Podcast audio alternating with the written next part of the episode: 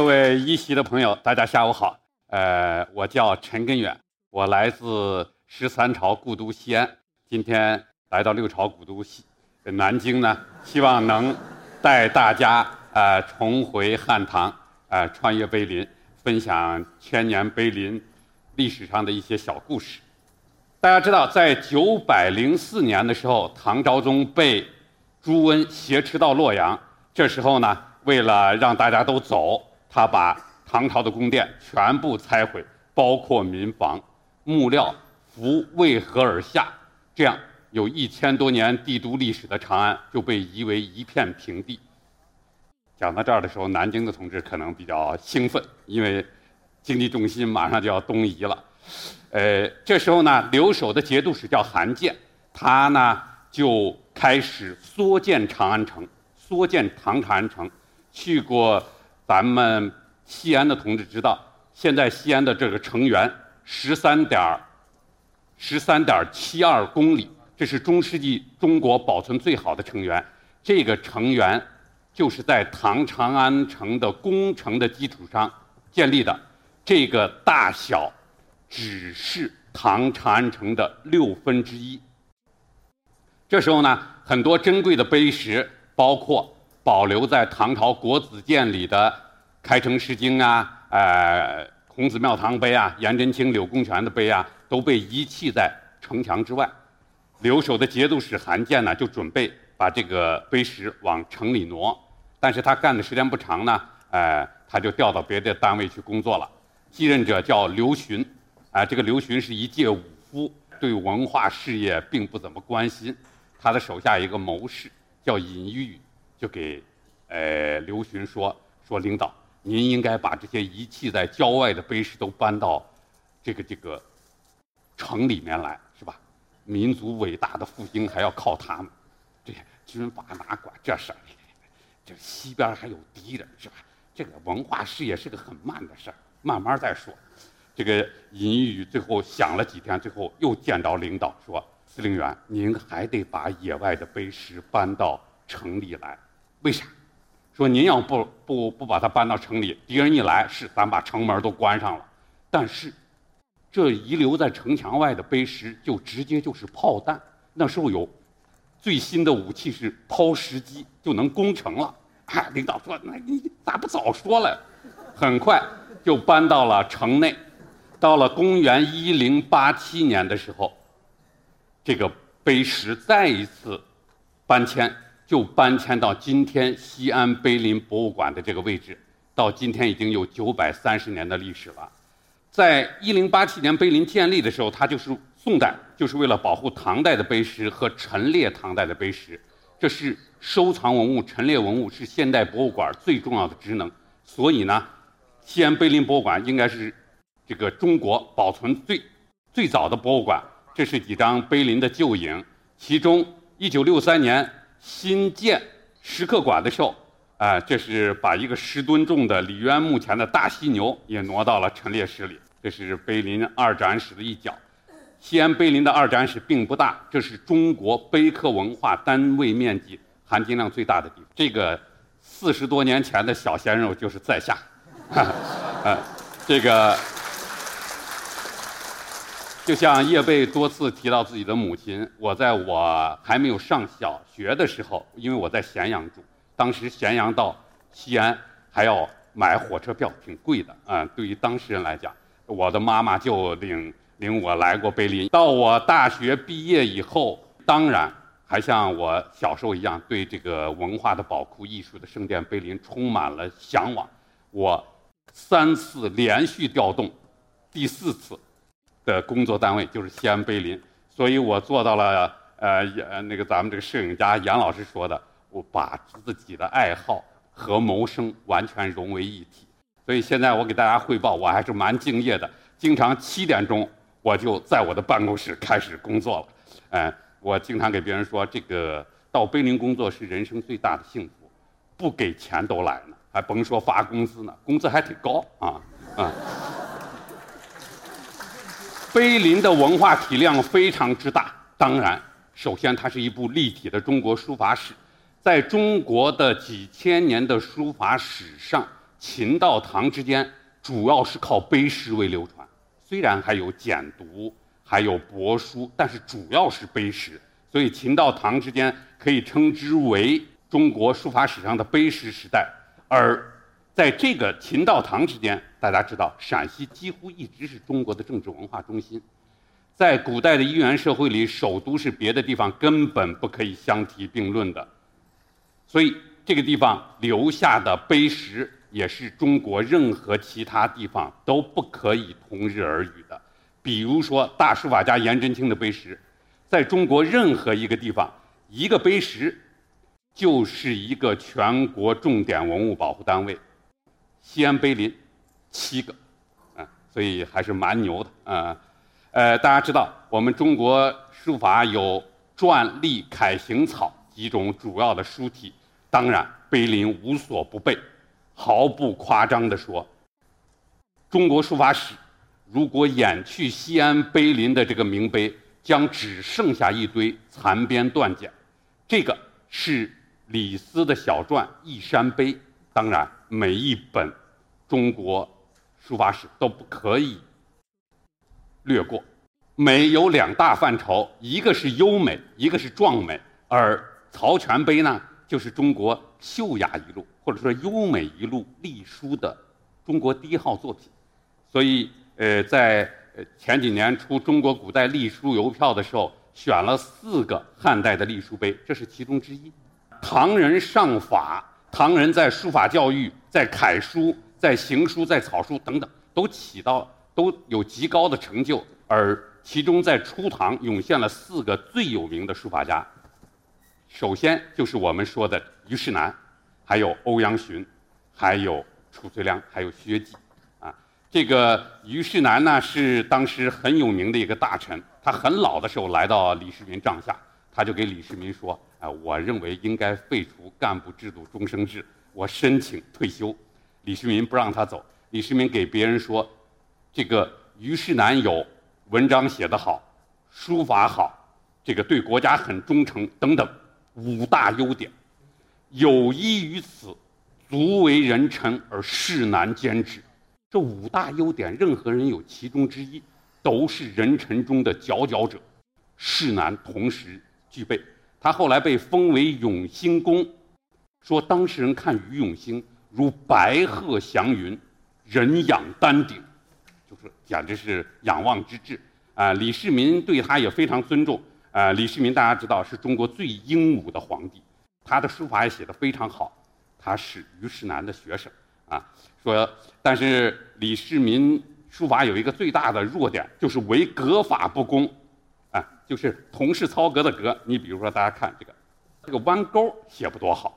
说有一次他临了一幅虞世南的字，非常的。心手两畅，啊，很得意。但是唯一一个瑕疵呢，就是写到“简”，山西的这个简称“晋”，再加上同是曹格的“格”，这是“福”的意思。然后呢，写到这个“简”，这不有个格，这弯钩写不多好，是吧？咱高考时候老师都教育我们，不会做的题先绕过去，绕绕过去，接着写，很溜。写完了以后非常满意。呃，于是咱上朝了，一看。我一看，写的好呀，哎，这咋缺了一笔了？嘣，帮他一添。李世民很得意。过了一阵，魏征上朝了以后，李世民就多次看魏征，再看看自己的手机，没有主动收到点赞，很着急。最后是最后说说爱卿，你看我这字儿咋样？咱也甭讲面子了，你看咋样嘛？是吧？爱卿看了很长时间，说：“天笔所临。”万象不能逃其形，您是天子，所有的精微美妙都不可能逃过你的眼睛。说今仰观圣迹，写得好，尤其简字，格法逼真，太好了。李世民都很很那个内疚啊，这个所以呃，虞世南去世的时候，李世民给魏征说：“世南末后。”无人可与论书矣。虞世南死了，我就再没人能讨论书法了。他这个碑呢，是贞观四年时候刻立。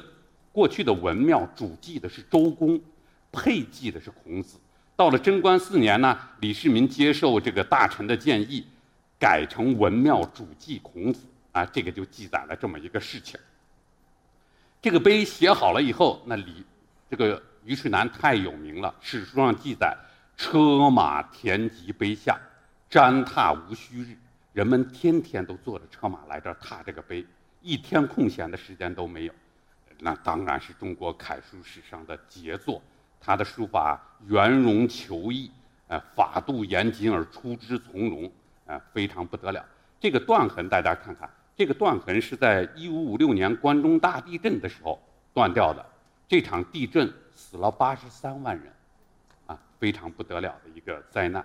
这个是初唐四家之一的褚遂良，虞世南去世了，李世民很哀痛，给魏给魏征说：“世南幕后，无人可与论书矣。”魏征就推荐了褚遂良，说：“褚遂良虽然年轻，甚有法则啊。”李世民是书圣王羲之。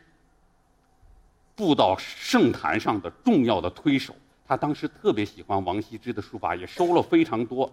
他的第一个任务就交给了褚遂良，你给我把这些都看看，考验考验他。啊，褚遂良这个工作做得特别好，条分缕细，啊，这个呃目光如炬，做得非常好。李世民很满意，说：“立身之道不可无学，隋良博志，深可重也。”所以对褚遂良非常的赞赏。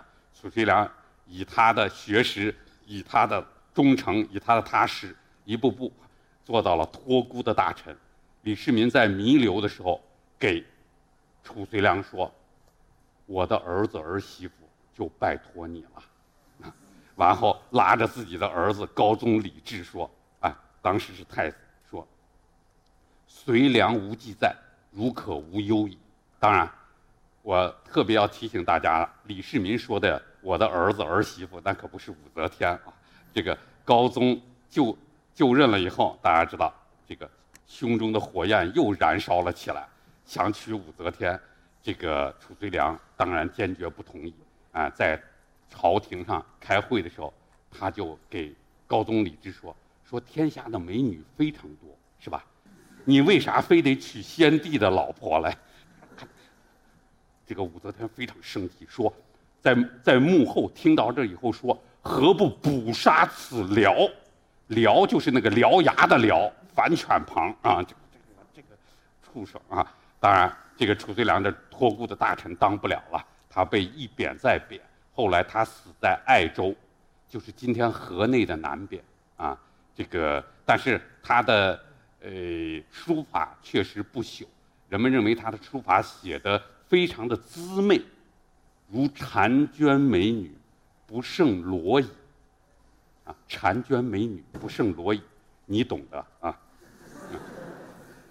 这个碑林的行书碑也非常之多。你比如说，我给大家呈现的这个大唐怀仁吉王圣教序，当年这个玄奘为了求取真经，多次给国家进出境管理局上出国申请，没有人理他。和尚谁管有没有关系是吧？等了很长时间，玄奘实在等不了，走了是吧？这个他十七年遍历南亚，成为一代高僧。回来的时候背了六百多部经书。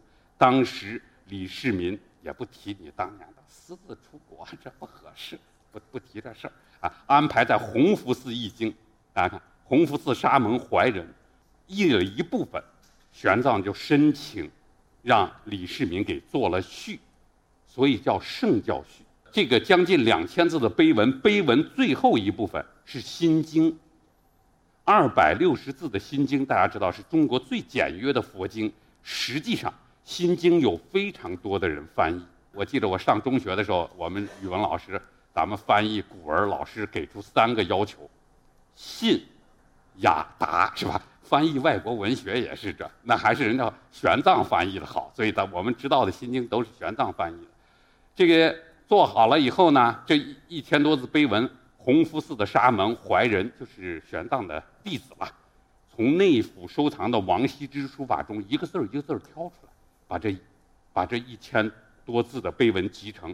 据说最后实在找不着这字儿，国家颁诏，谁找着这字儿给多少钱啊？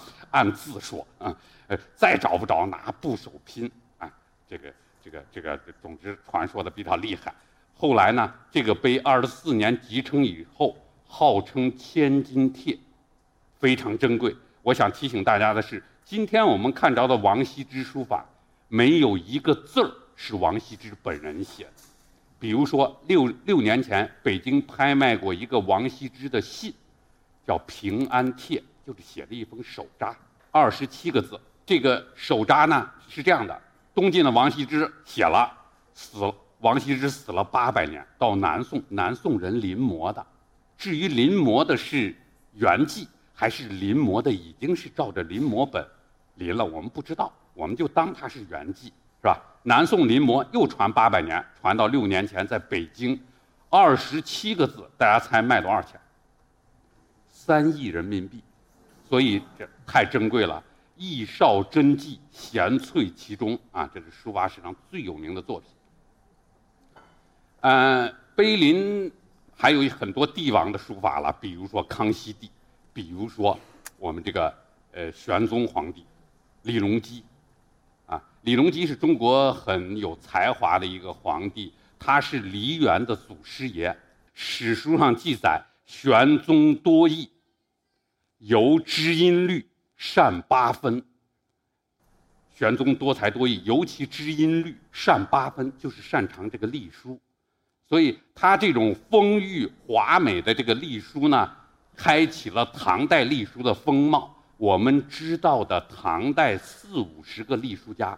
基本上都是在玄中草，皇帝喜欢这这字儿好办。这个也是九百三十年前碑林最早的碑石。这个隶书是李隆基亲自所写，小字儿是他给《孝经》做的注。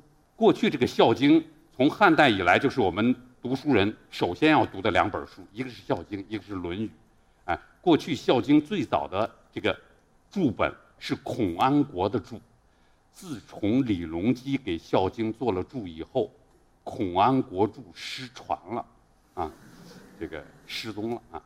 盛唐的时候是中国当然是顶峰时期，盛唐之音。如果我们在诗歌中举出杜甫，那么书法中就是颜真卿；如果我们在诗歌中举出这个李太白，我们在书法中就看到了张旭、颜真卿。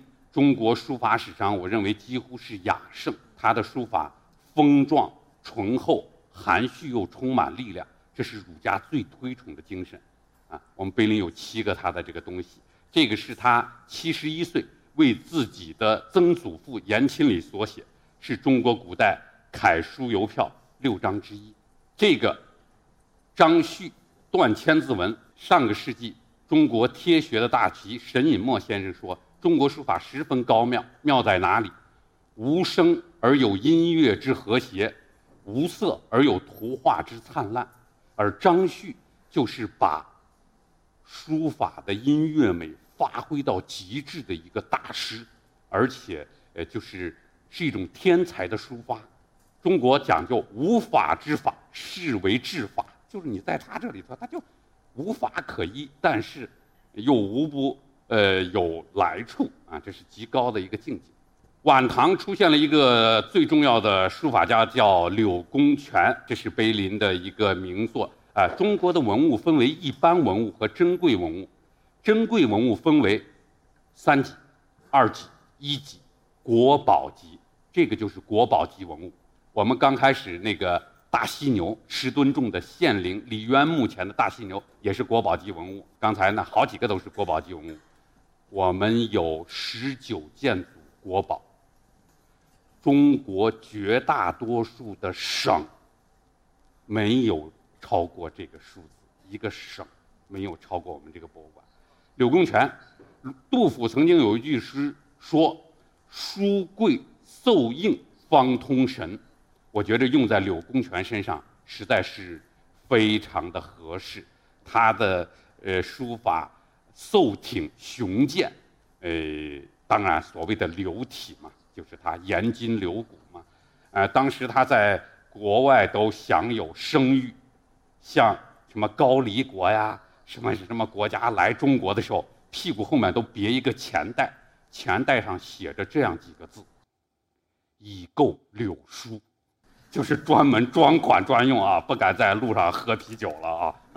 叫当时的王公大臣，如果不能够取得柳公权的书法，为自己的爸爸立碑，人以子孙不孝。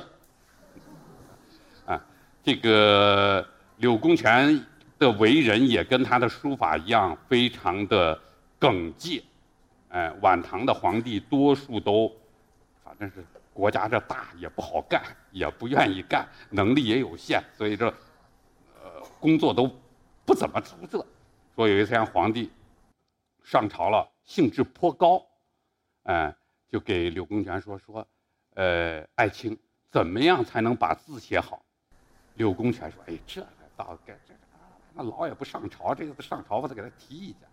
马上说说皇上，心正才能笔正，笔正乃可法也。史书记载，帝为之改容。知其以笔见也，皇帝马上脸就变了，知道是他拿书法给咱提意见，这是一个非常牛牛的一个大书法家。这个我小时候的中午，那个过去那是小说连续广播节目，完了我就跟我哥坐在那可破的那桌子上，连的就是柳公权的《玄秘塔》，就刚才那个啊，这是我。不才上大学的时候，在我们那个八个人、四个上下铺的中间的那个小桌子上，在练柳公权的这个呃书法，呃呃，虽然练的不行，但是柳公权的英雄形象凝固在我的这个脑海里啊。碑林除了这些很严肃、非常文艺、非常艺术价值高的碑，也有一些小清新。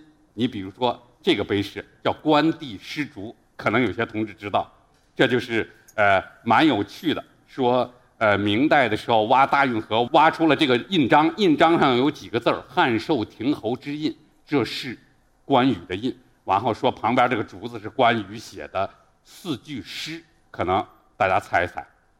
从上面这个右手开始，“不谢东君意，丹青独立名，莫嫌孤叶淡。”终久不凋零，啊，就是蛮蛮，这是在中国蛮有名。我们这是康熙本，是祖本，这个翻刻本极多，改造本也极多啊。但是我们这是祖本。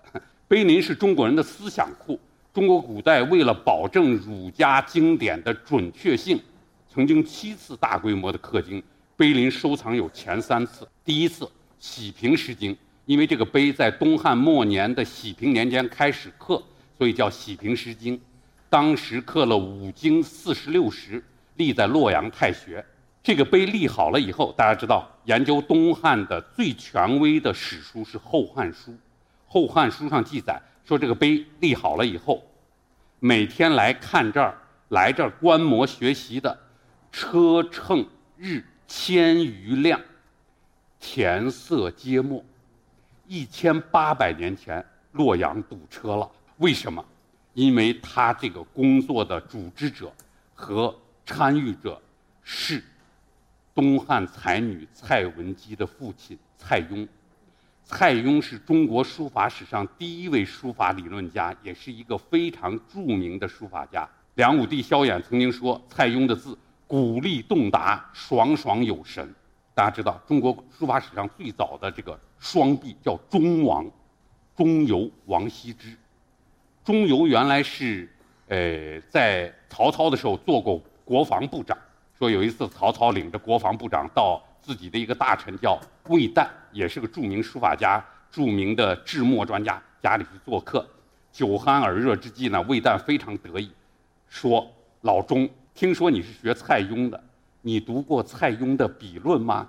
哼，老钟说：“我还没读过，拿出来让你看看。”钟繇一看，这太好了，这是秘籍呀！这这，我这书艺进步全靠这了。老兄，借我看看，门都没有，收起来了。完后，这个呃，钟繇非常生气，说：“你这人人品很差，咱俩这关系，我就借两天都不行，不借啊！孤本能借吗？”据说钟繇捶胸顿足，气的休克了。曹操给钟繇喂了丹药，把钟繇的心肌梗塞缓解了。后来这个魏旦去世了，把蔡邕的笔论随葬了。这时候，这时候钟繇听说了，给手下人说：“去，把魏旦墓挖了，把笔论给我整出来。”就是这，但是。蔡邕的笔论也流失掉了，没有了啊！但是有些话留下来，比如说“书者散也，欲书先散怀抱”，他就讲究创作的时候要有一种比较放松，要有一种无异于于家而家的心态等等啊。另外一个，他的书法也基本上啊，不是基本上，就是全部没有了。而这个碑呢，是蔡邕曾经参与书写的。所以，呃，范文澜在他的《中国通史简编》里说，蔡邕写《喜平诗经》是两汉书法的总结，就这么牛。但是这个碑生不逢时，很快呢，立好了以后，东汉末年嘛，后来董卓杀入长安，砸了个一塌，呃，杀入洛阳，砸了个一塌糊涂，是吧？后来呢，呃，两任北魏的时候，两任市长都特别。尊崇佛教，把这都砸了，修佛塔了，是吧？到东魏的时候，首都搬到河北临漳，把这又往准备往河北临漳搬。过黄河的时候，一大半都掉到黄河里了。后来搬首都又搬回洛阳，一会儿又搬长安，一会儿又搬洛阳，一会儿又搬长安。总之，到唐代初年，魏征收藏《洗平诗经》的时候，《洗平诗经》连十分之一都没有了。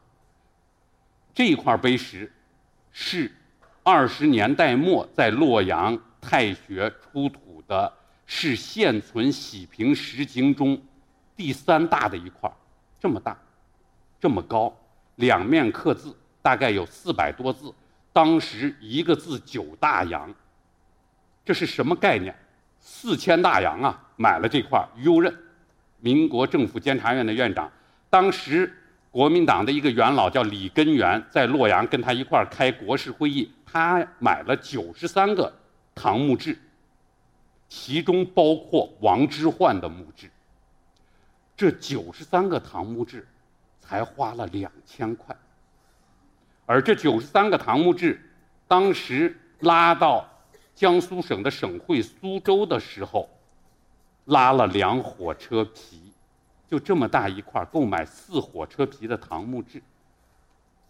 三七年碑林大修好了，这个碑石由人捐献给了西安碑林。哎，后来日本人开始轰炸西安，当时陕西考古会的会长，呃，叫张福万，抱着这块碑石，坐着马车回到了老家富平，吊在家里后院的一个枯井里。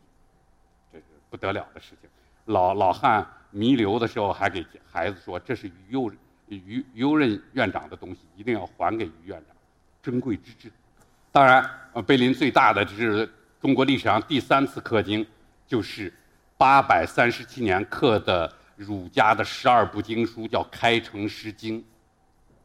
当时一百一十四时，二百二十八面，六十五万字。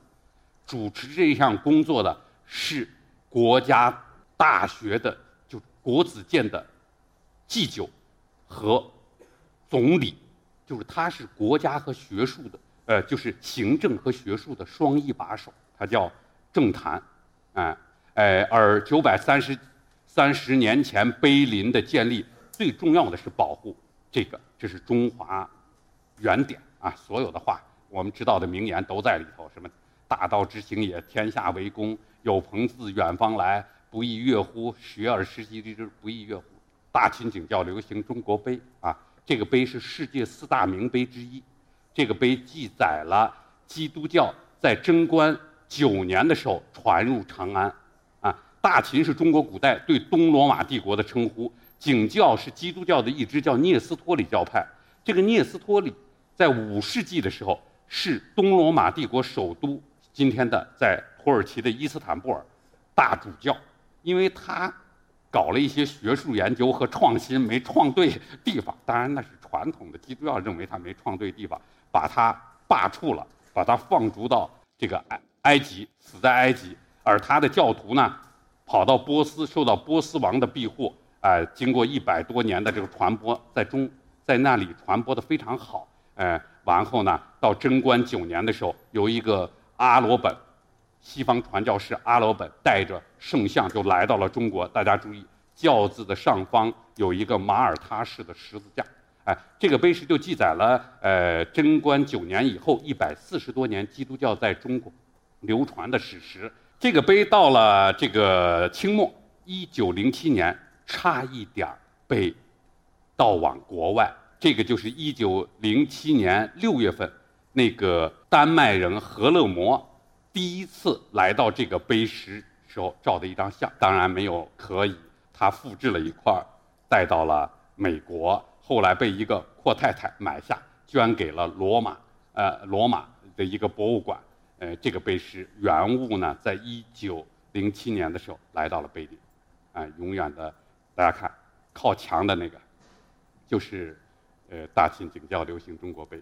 这里头碑石非常多，你比如正中的这个，这个是欧阳询的儿子欧阳通的道音法师碑啊，这后面都是名碑啊，非常非常之多。当然，一九六三年的时候，我们碑林建立了西安石刻艺术陈列室，收纳了包括昭陵六骏、建陵的石溪在内的中国汉唐最顶级的雕塑，那是中国室内大型石古代石刻陈列第一家。啊，这个昭陵六骏大家知道，李世民统一全国骑过的六匹战马，这个当年阎立本、华圣阎立本都参与过这个创作。你有些马身上都身中九箭，啊，中国浮雕艺术的压卷之作，其中两个最完整的，大家注意，最完整的两个，最底下这个和这个有人儿这个，上市一百一十多年前被盗往美国，现在在宾夕法尼亚大学。剩下的四个是四个国宝。我们的时间很紧，碑林是一个呃一部很大啊、很重也是非常有趣的书，希望大家有机会可以去那看一看。你走在碑林中间呢，你也许会碰着王羲之，你也许会听到孔子在呃传道授业解惑，你也许会看到颜真卿在挥毫。我想那是人生的一个盛宴，是我们。此生决然不可以错过的地方，非常欢迎大家，谢谢。